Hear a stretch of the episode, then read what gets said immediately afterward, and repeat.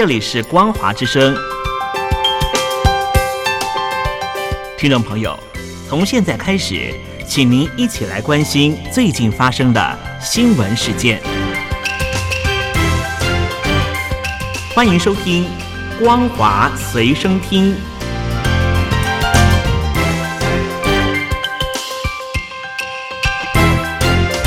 大陆听众朋友您好，欢迎您收听这节《光华随身听》，我是东山林。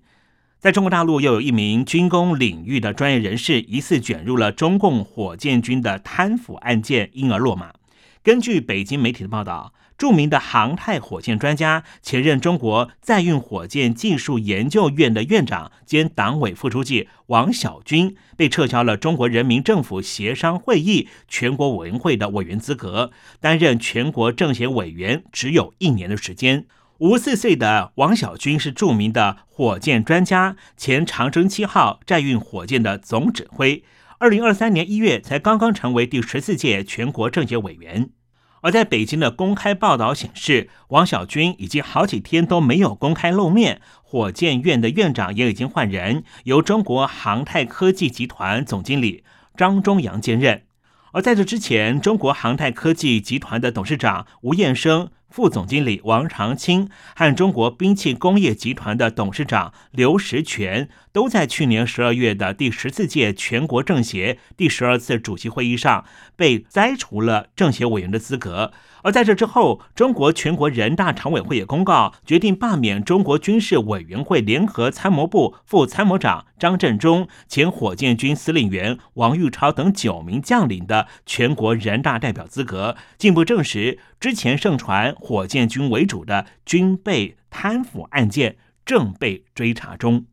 标榜用玄学的方式来抓投资的理路，这会不会比较有效呢？中国大陆在传出了理财公司的暴雷事件，一波波的投资人连日涌进标榜玄学投资的鼎益丰公司的深圳总部，要求兑付本金和利息。创建在二零一一年的这家公司资产超过了人民币一千亿元，但是它的债务缺口却达到了一千三百二十亿元。目前创办人兼实际负责人隋广义行踪不明，另外一名创办人马小秋因为卷款潜逃被捕，超过五十万名投资人恐怕落得血本无归的下场。根据中国证券报指出，去年八月份的时候就传出了鼎益生出现了兑付危机，但是当时投资经理仍旧疯狂的兜售高额收益的理财产品，比如半年闭锁期产品年化收益率达到百分之十八，投资一百万人民币，半年到期一次给付一百一十八万元。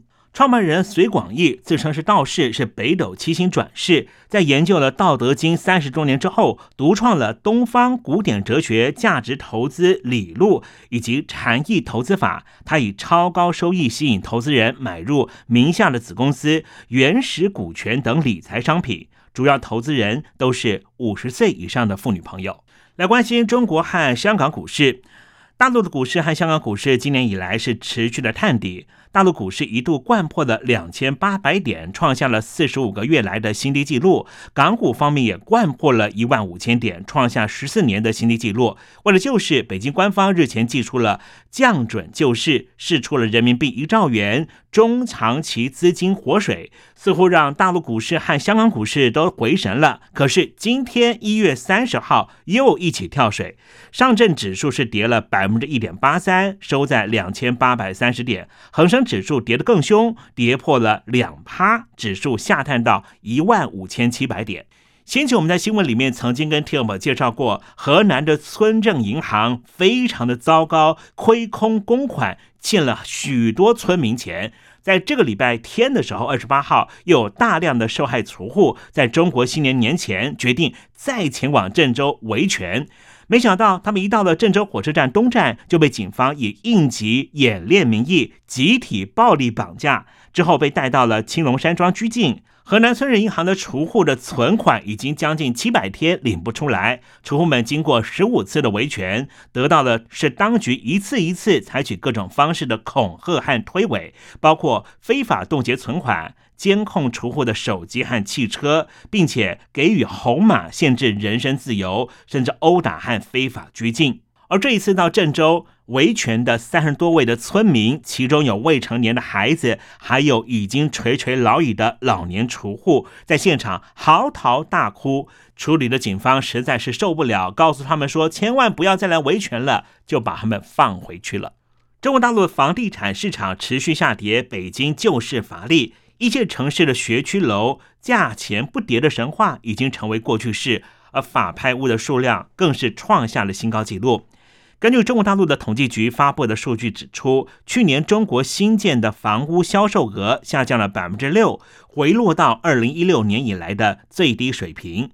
房地产代理公司中原地产的数据显示，中国四个最富有的一线城市北京、上海、广州和深圳，去年十二月份的二手楼价格同比下降了百分之十一到百分之十四。在上海和北京明星学区的楼价不跌的神话已经被打破了。这些顶级的学区，过去就连二三十平方米的老破小的房子都能够卖到每平方米超过二十万元人民币的高价。但是过去这一年，这些学区房同样是大跌价，有的地方的价格甚至直接拦腰斩断，每平方米只要十万元。而在法拍房方面，截至去年年底为止，中国大陆的法拍市场挂在上面的房源就有七十六万六千套，相较于二零二二年增加了二十一万四千套，增幅达到了百分之三十六点七，挂拍的总量创下了新高纪录。法拍房的主要来源就是借贷之后无力偿还的企业或个人。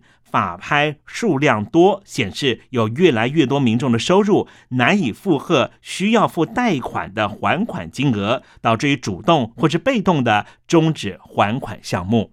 来自于海外的消息，听说最近有许多中国大陆的留学生到入境美国的时候，都被边境执法人员盘查，注销签证，遭到遣送回中国。事件引起了舆论的关注。在二十八号的时候，中共驻美国大使馆官网发文表示，中共驻美国大使馆二十八号举行一场纪念中美留学四十五周年的联欢活动。中共大使谢峰在致辞的时候说，最近佛罗里达州立法禁止中国留学生进入公立学校实验室工作。谢峰还提到。几乎每个月都有数十名的留学生遭到美方拒绝入境，其中有些学生入境的时候都被带进了小黑屋，接受长达八小时的盘问。谢峰并没有说明这些留学生为什么被美方拒绝入境。根据海外媒体的报道，在去年一月份的时候，有一名中国留学生姓李，李同学到了美国马里兰大学要攻读计算机的博士学位。当他抵达华盛顿的